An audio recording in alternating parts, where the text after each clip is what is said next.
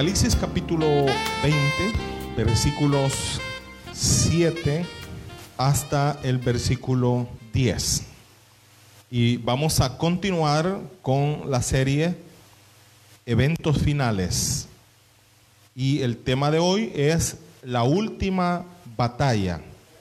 Muy bien, dice la palabra, cuando los mil años se cumplan, Satanás será suelto de su prisión y saldrá a engañar a las naciones que están en los cuatro ángulos de la tierra, Agog y Magog, a fin de reunirlos para la batalla, el número de los cuales es como la arena del mar. Y subieron sobre la anchura de la tierra y rodearon el campamento de los santos y, las, y la ciudad amada, y de Dios descendió fuego del cielo y los consumió. Y el diablo que los engañaba fue lanzado en el lago de fuego y azufre, donde estaba la bestia y el falso profeta, y serán atormentados día y noche por los siglos de los siglos. La última batalla es el título de la serie, perdón, del tema de la serie Eventos Finales que avanzamos. En el tema anterior conocimos que Jesús establecerá un reino, Y lo vimos en el estudio del el tema del milenio. Entonces conocimos que Jesús va a establecer el reino milenial. Y aprendimos que ese reino será un reino literal. Eso es glorioso. Es literal, no espiritual, simbólico, metafórico. No, es un reino literal sobre la tierra y que durante ese periodo de mil años que Jesús reina sobre la tierra, en ese periodo Satanás estará inactivo. Lo aprendimos en el versículo 2 de la misma cita de el capítulo 20, porque dice que será encadenado y será echado en prisión o al abismo. Esto es algo provisional, no es una condenación ah, absoluta, ya lo vamos a conocer. Entonces conocimos que ese reino del milenio será un reino perfecto.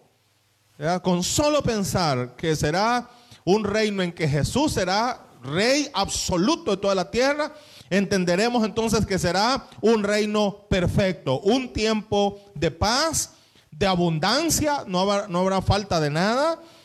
Es decir, será un reino como nunca el ser humano lo ha vivido, ni siquiera se lo, se lo ha imaginado. Sin embargo, la profecía bíblica nos está diciendo que al final de ese periodo, del reino del milenio, Satanás dice, volverá a ser desatado. Oiga, qué interesante eso. Y volverá a tener acción sobre los seres humanos por un tiempo y por un fin determinados y establecidos en la soberanía de Dios. Entonces tiene fin ese periodo de mil años, tiene un fin, está determinado así, y eh, al final del, milenio, Satanás vuelve a tener actividad y acción sobre los seres humanos como lo tenía antes del inicio del milenio. Entonces en el versículo 7 del capítulo 20 dice que cuando se cumplan, no antes, ¿verdad?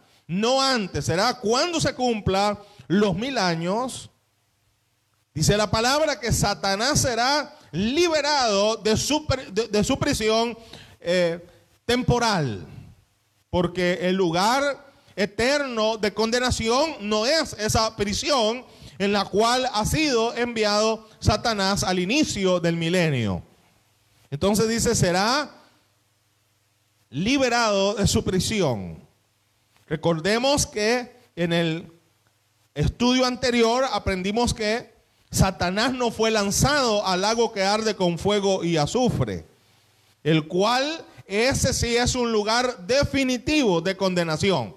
El lugar definitivo de condenación es el lago que arde con fuego y azufre. Y Satanás en el capítulo 19 aprendimos que Satanás no fue lanzado, sino solamente el anticristo y el falso profeta. Entonces que Satanás dice en el versículo 2 del capítulo 20, fue encadenado por mil años. En el versículo 8, siempre del capítulo 20, dice que inmediatamente Satanás es liberado de su prisión, versículo 7, inmediatamente saldrá a hacer aquello que es lo único que sabe hacer. ¿Qué es lo que sabe hacer? Matar, robar, destruir, engañar. Y dice la palabra, y saldrá a engañar a las naciones. Oiga bien, que están en los cuatro ángulos de la tierra. Es decir, saldrá por toda la tierra. Saldrá por toda la tierra a engañar a los moradores de la tierra que han vivido, que pasaron la gran tribulación, lo recordamos, que pasaron vivos la gran tribulación o que nacieron durante el milenio. Entonces, esas personas que han vivido, porque la vida se va a extender, ya no, la, gente ya no va a vivir 70 eh, años ni 60 años. Un niño pequeño va a morir, no recuerdo bien el dato, eso de 500 años, de 300 años. Un niño pequeño. Es decir, la gente va a vivir muchos años. Porque, hermano, será un reino extraordinario, un, un reino perfecto. Entonces dice la palabra que Satanás saldrá a engañar a las naciones que están en los cuatro ángulos de la tierra. Es decir, a todos los habitantes de la tierra. Y aquí hace mención en el versículo 8 a dos personajes o dos tierras, porque Magou es una tierra y Gou es un personaje. Y dice a Gou y a Magou, a fin de reunirlos para la batalla. El número de los cuales, es decir, los que fueron engañados, es como la arena del mar, dice la palabra. Ahora, como ha de suponerse, ya lo dijimos, una vez liberado Satanás, vuelve a hacer aquello que ha hecho por los siglos. Como dice Juan 8:44, y Jesús le dice a los religiosos contemporáneos, vosotros sois de vuestro padre el diablo, y los deseos de vuestro padre queréis hacer. Él ha sido homicida desde el principio y no ha permanecido en la verdad porque no hay verdad en él. Cuando habla mentira, de suyo habla, porque es mentiroso y es padre de mentira. Entonces no puede esperar que Satanás, y ese es el error en el que el mundo vive, al escuchar lo que Satanás les le, dice, al recibir lo que Satanás les propone, olvidando que la naturaleza misma de Satanás es en su condición es que es mentiroso. Él siempre ha sido mentiroso y cuando habla mentira de sí mismo habla porque él es padre de mentira. Así es que al ser desatado, inmediatamente comienza a hacer lo que sabe hacer, a mentir y a engañar a todos los habitantes de la tierra. Y dice algo bien interesante aquí. En el 21.8 del libro de Apocalipsis, haciendo un poco de memoria, porque este texto lo, hemos citado muchas veces en el estudio. Entonces recordarán que la lista del 21.8, que, que son aquellos que van a ir al lago que arde con fuego y azufre, esa lista da inicio con los cobardes, ¿verdad? y termina con, con los mentirosos. Dice, y todos los mentirosos, ¿por qué? Porque se identifican con Satanás, porque él es padre de mentira. El que miente, el que vive una vida en mentira, el que vive patológicamente mintiendo, él está haciendo aquello que es natural en un ser. Esto es Satanás. Y Jesús le está diciendo, vosotros sois hijos de vuestro padre el diablo, porque las cosas de vuestro padre el diablo ustedes hacen. Ahora, yendo a otra cosa, por ejemplo, este tema de Go y Magog que aparece aquí, que también mencionamos en estudios anteriores, porque aparece en Ezequiel 38 y 39. Y decíamos que la profecía de Ezequiel 38 y 39 ha de tener su, su cumplimiento, decíamos, antes del milenio. Así lo, así lo señalamos. La, la, profecía de Ezequiel 38 y 39. Pero, ¿quiénes son o qué es esto de Gog y Magog? Génesis 10.2 dice que Magog fue nieto de Noé. Usted puede leerlo ahí en Génesis 10.2. Un nieto de Noé, de nombre Magog. Y este Magog fue y se asentó en la región del norte de Israel. Así que más tarde a toda la región del norte de Israel se le conoció como la tierra de Magog. Oiga esto. Y luego en Ezequiel 38.2 nos dice que Gog es un personaje líder de la tierra de Magog. Así lo aprendemos en Ezequiel capítulo 38. Así que Magog es la tierra o la región al norte de Israel y Gog es un líder que ha de levantarse según la profecía de Ezequiel 38. Debemos de distinguir la guerra de Gog y Magog de Ezequiel 38 y 39 una batalla que es dirigida contra la nación de Israel y muy probablemente tiene lugar antes del milenio. Y ha de distinguirse con esta batalla que estamos estudiando hoy en Apocalipsis 27:10, la cual tiene lugar después del milenio. Sin embargo, el espíritu que mueve ambas batallas es el mismo. ¿Cuál es?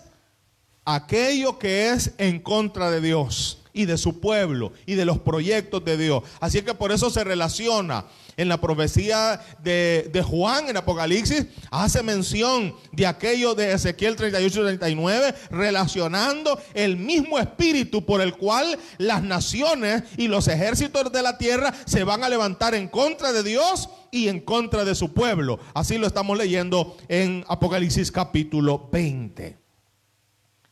Entonces, en esta guerra, dice la palabra, van a participar seres humanos de todos los extremos de la tierra, no solamente de la región de Magog, eso es lo que queremos aclarar. No solamente de la región de Magog, porque dice que irá y va a engañar, dice, a los habitantes de los cuatro extremos de la tierra. Bendito sea el nombre del Señor. Ahora bien, ¿Cuál es el propósito de esto? Veamos, veamos este cuadro. Si hay un reino milenial perfecto, si la humanidad está viviendo perfectamente, ¿cuál es la razón para que este reino eh, teocrático tenga final? ¿Por qué ha de tener final? Bueno, la razón es la siguiente. El plan de Dios, infinito y soberano de Dios, es que todos sus hijos vivan en la eternidad. Ponga mucha atención a esto. Pero el milenio o en el milenio se vive eh, naturalmente en un mundo material. ¿Me estoy explicando? Entonces, el fin de lo material ha de darse a partir de los acontecimientos que vamos a ver. ¿Por qué? Porque la gente que sobrevivió a la gran tribulación ingresó viva, ¿verdad? En carne a el milenio. Y la gente que va a nacer durante el milenio estarán en carne. Pero la palabra del Señor dice que sangre y carne no pueden heredar el reino de los cielos. En la soberanía de Dios y lo que Dios tiene determinado para la humanidad o para aquellos que le honran y le siguen, ¿verdad? Hay que terminar el tiempo o la era de la materia para comenzar un nuevo tiempo de perfección delante de la presencia del Señor. Así que eso es uno de los propósitos que están señalados aquí. Ahora bien, dice que Satanás será desatado por un, por, por un corto de tiempo, con el fin, oiga por favor, y lo voy a subrayar, de evidenciar cuál es el verdadero problema del ser humano. ¿Cómo está esto, hermano? ¿Cómo puede ser posible que la gente que haya vivido en un reino perfecto, que no le ha hecho falta nada, que no han habido injusticias sociales, que no ha habido corrupción, que no ha habido explotación, términos muy eh, sociopolíticos, ¿verdad? ¿Cómo es posible que haya en el corazón de esas personas que han vivido en el, en el, milenio la disposición de escuchar la mentira de Satanás? Habiendo palpado, porque es un reino literal, habiendo palpado el reino de Jesucristo en la tierra, ¿Cómo puede ser posible que la gente esté presta a escuchar el engaño de Satanás al final del milenio? Qué interesante es esto. Cierto enfoque de la psicología victimiza al ser humano. Esa es la parte de la psicología que a mí no me cae muy bien. Victimiza. Y al victimizar en, ciertas, en ciertos momentos al ser humano, lo exime de responsabilidad. ¿Qué, qué significa lo que estoy diciendo? Bueno, cierta parte de la psicología dice, no, mire, eh, no es él el culpable. Es que lo que pasa, que él ha vivido en un contexto muy duro. Por ejemplo, eh, la, gente que vive en adicciones, fácilmente la psicología puede eximirlo de responsabilidad, es decir, no, no, él no tiene la culpa de vivir en adicciones. Lo que pasa es que él creció en un contexto que favoreció que él pudiese ir a vivir también en esa condición miserable de las adicciones. En ese sentido, la psicología exime, es decir, quita la culpa del ser humano y está diciendo que él no es el culpable, sino el entorno. Bueno, ¿y si el entorno es perfecto en el milenio?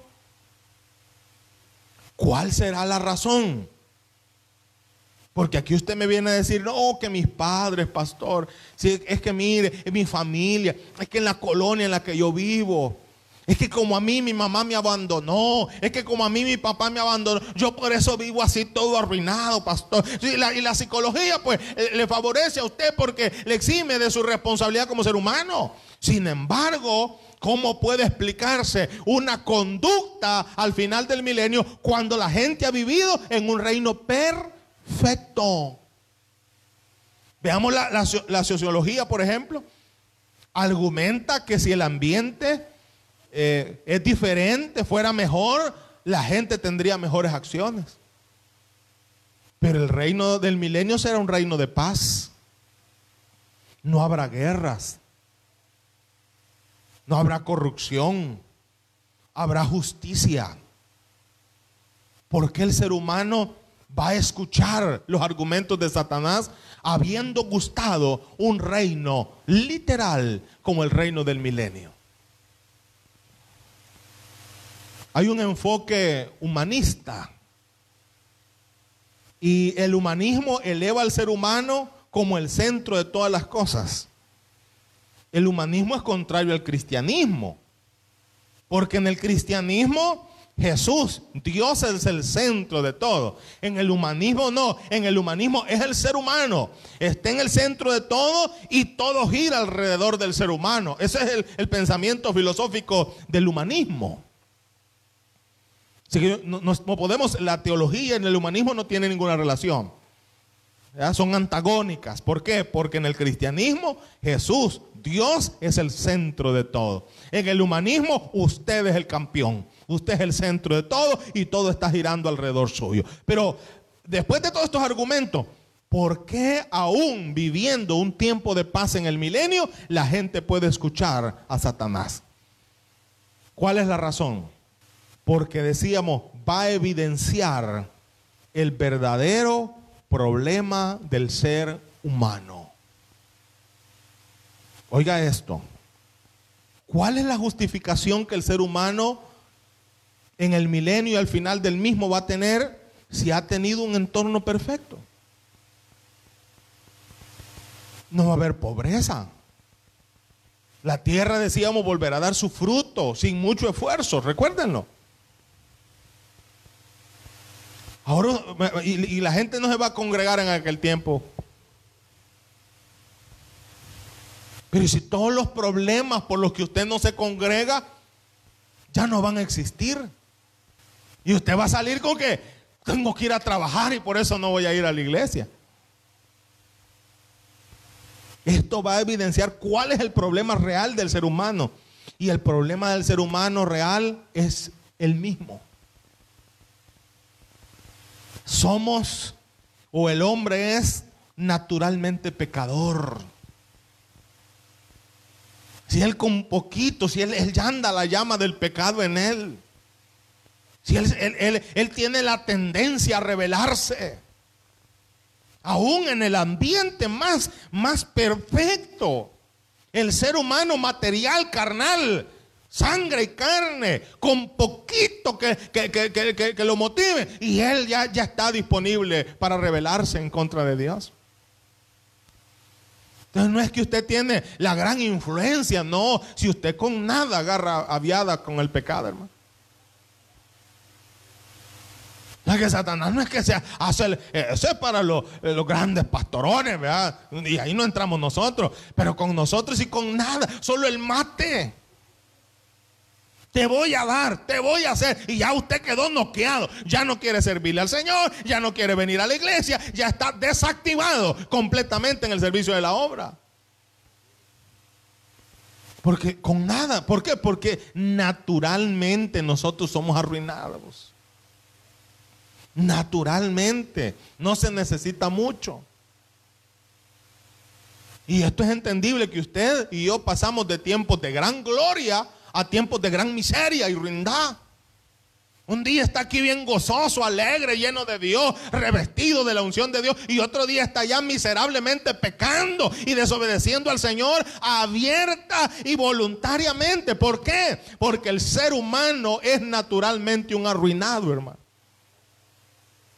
que necesita la guianza del Espíritu de Dios, que necesita la unción de Dios, la fuerza de Dios para poder mantenerse firme, porque Él por sí mismo, por nada, hermano, comienza a decaer su fe delante de la presencia del Señor.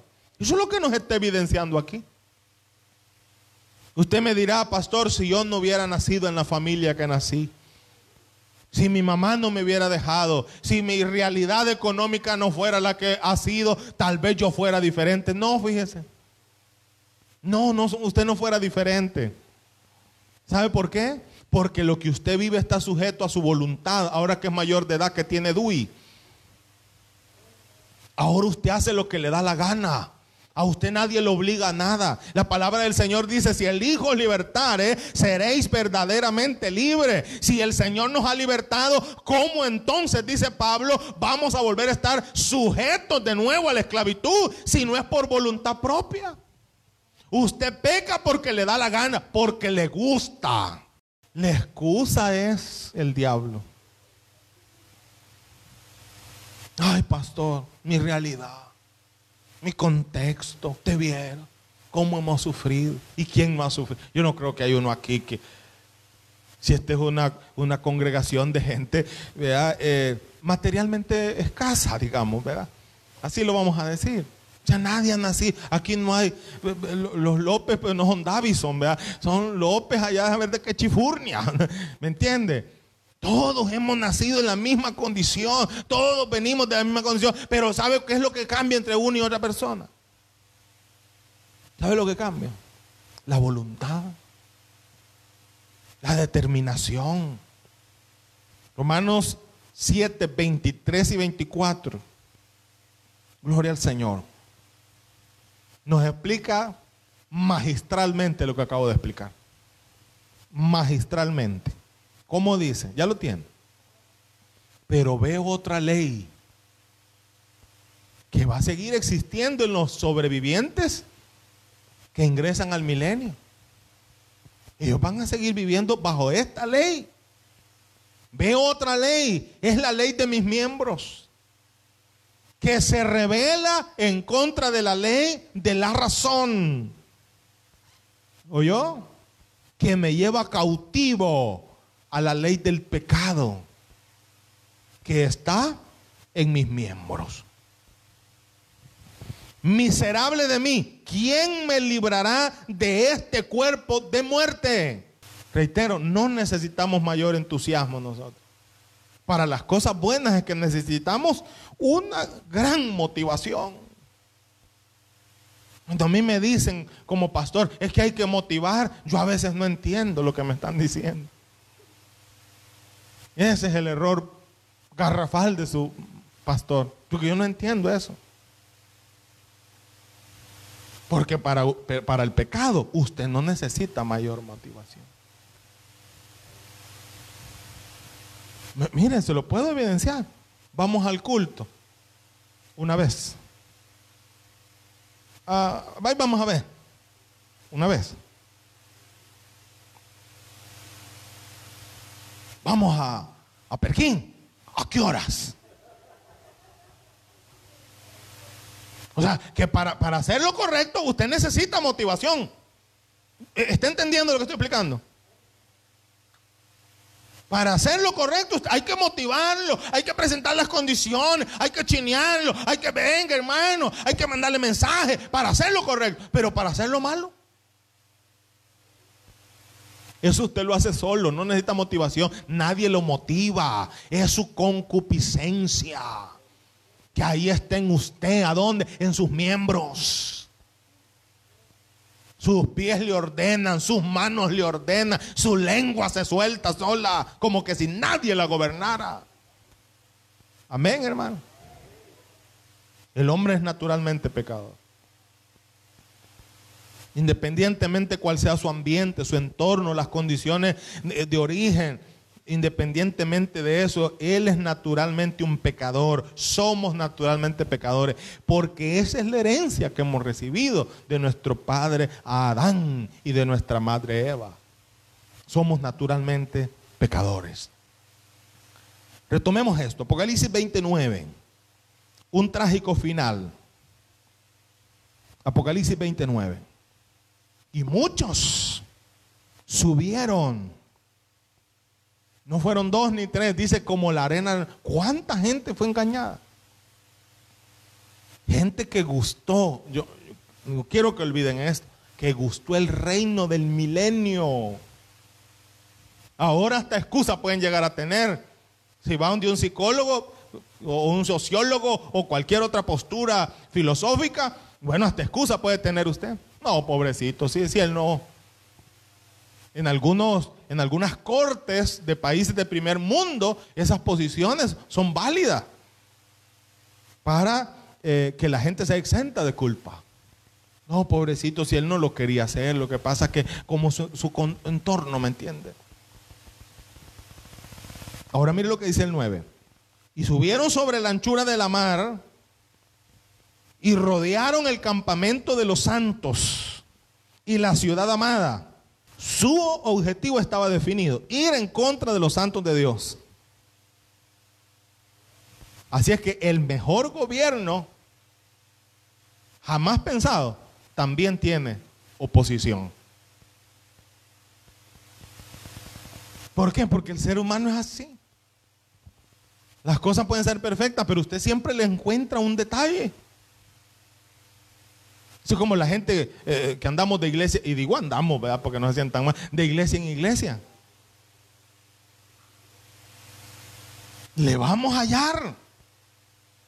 Ya le halló aquí, vea. Vea que sí, vaya. Entonces, va a otra iglesia, le va a hallar otro detalle. Y mire, hermano, aunque usted se congregara en el cielo, donde solo hay ángeles y gente santa, usted también le va a hallar problema. Porque el problema es usted, porque el problema soy yo. No es la iglesia. No, hemos juzgado mal y hemos cometido errores, seamos honestos. Pero mira aquí, El objetivo está definido, ir en contra de los santos de Dios, su santa ciudad y Dios mismo. No olvidemos que todos irán a la guerra aceptando el engaño de Satanás. ¿Qué le va a decir Satanás? Mentira, ¿y qué le va a decir? No, no podemos permitir, miren, cómo los ha gobernado. Esa, esa, demagogia política no puede ser de otro lado más que del mismo infierno, ¿verdad? Amén, hermano. La demagogia no puede ser de otro lado. Eso es del infierno. ¿Qué, va a decir Satanás a la gente? Que ha vivido un excelente reino. No, mire, ¿y cómo les ha ido en este milenio? ¿Cómo los ha tratado? No, mire, él se quiere hacer el gran. No, mire, gracias a Dios ya, ya salí. Y, y mire, vamos a levantarlo y vamos a derrocarlo. No sé si me estoy dando a entender. Y habiendo gustado la bendición del reino de Dios, se van a prestar porque en su corazón está el mal. Solo necesita una pequeña motivación. La batalla termina en este versículo 9 con palabras bien escuetas. Uno esperaría eh, más algarabías y más cosas, pero no, palabras bien escuetas. ¿Qué dice? Y de Dios descendió fuego del cielo y los consumió. Se acabó. Se acabó, ya no hay nada. A ese estudio venían, pues se acabó. Y el tema pasó, ya se acabó. Y Gog y Magog se acabó. ¿Y cómo terminó? Si uno espera un final un poco más, eh, eh, ¿cómo se llama? Más dimensionado. No, mire, descendió fuego del cielo y se acabó. Y todos los que se habían levantado en rebelión en contra del reino de Jesucristo serán consumidos ahí mismo. Los cuales, ojo, en breve serán resucitados en la segunda resurrección para presentarse al último gran juicio, que es el juicio del gran trono blanco. Ok, versículo 10. El fin de Satanás. Y el diablo que los engañaba, nótese, que los seres humanos que habían sido engañados no fueron lanzados al lago con azufre. ¿Por qué? Porque a ellos les falta un, un, momento más. ¿Cuál es el momento? El juicio. Nadie puede ir a condenación sin antes el juicio, porque está establecido que el hombre muere una vez y después juicio. Sin embargo, en el caso de Satanás ya no necesita juicio. ¿Por qué? Porque Satanás ya fue vencido ya fue juzgado y ya fue sentenciado. Esa es la condición actual de su enemigo Satanás. Uno que ya está vencido, uno que ya está juzgado y uno que ya está sentenciado. Bendito sea el Señor.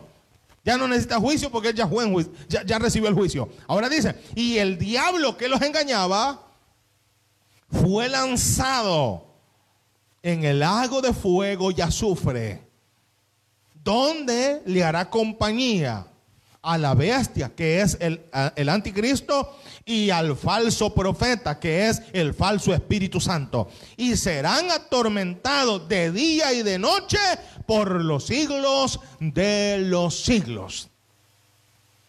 Algunos creen que allá en, el, en la condenación eterna, Satanás será el rey. No. No. ¿Cómo ingresa? ¿En qué condición va a ingresar al lago que arde con fuego y azufre? En condición de condenado. ¿Qué significa eso? Que él será, como lo acabas de leer, también atormentado. Allá en el infierno Satanás no va a atormentar a nadie, porque él estará siendo atormentado. Amén. ¿Entendemos eso? Este es el fin de Satanás. Ya nunca le vamos a volver a ver. Jamás nunca en la escena bíblica. Ya no, se acabó. Así que la Trinidad diabólica ya tiene un lugar definitivo. Porque aquí dice, atormentado de día y de noche, ¿cuánto tiempo? Por los siglos, de los siglos, de los siglos, de los... Jamás nunca vuelve a salir de ahí. Bendito sea el Señor. Ahora bien, será atormentado junto con el resto que compone la Trinidad diabólica y más tarde junto con los seres humanos que se unirán. Y ese es el versículo que he repetido tantas veces, 21.8 de Apocalipsis. Inicialmente será Satanás, ¿verdad? Y sus secuaces. Pero más tarde, después del último gran juicio, millones de seres humanos les acompañarán en ese lugar de tormento eterno. Esto es el fin de Satanás. Vamos a ir concluyendo con esto. Y la manera en que quiero concluir este, esta intervención de estudio es haciendo al menos dos preguntas. ¿Usted de qué lado está? ¿Dónde va a pasar usted su eternidad? Porque solo hay dos lugares. Un lugar de tormento eterno y un lugar de paz eterna. Solo hay dos lugares. El mundo y el diablo perfilan ciertas realidades que no están en la Biblia. Por ejemplo, según el dogma católico, el purgatorio. Eso no existe. Si pudiera un católico a la luz de la escritura y a partir de una interpretación adecuada de las escrituras, comprobar bíblicamente la existencia del purgatorio, nosotros también creeríamos en él. Pero el purgatorio no existe. La Virgen del Carmen no está en el purgatorio sacando a, los agonizantes para llevarlos al cielo. Eso, no, eso, eso, eso, eso es como leyenda, es un cuento saber qué será eso. Porque solo existen dos lugares en cuál vas a pasar tú la eternidad. ¿Cuál será el lugar definitivo en el cual tú vas a vivir la eternidad? ¿De qué lado estás tú? ¿De uno que ya ha sido vencido, que ya ha sido juzgado y que ya ha sido sentenciado? ¿O de uno que es victorioso para siempre? ¿De qué lado está usted? Solo existen dos caminos solo existen dos lugares donde el alma del ser humano puede ir. Y oiga, oiga esto, no van a estar ahí, siempre lo subrayo, para que sus almas sean exterminadas. No lee aquí que van a ser, dice, atormentados.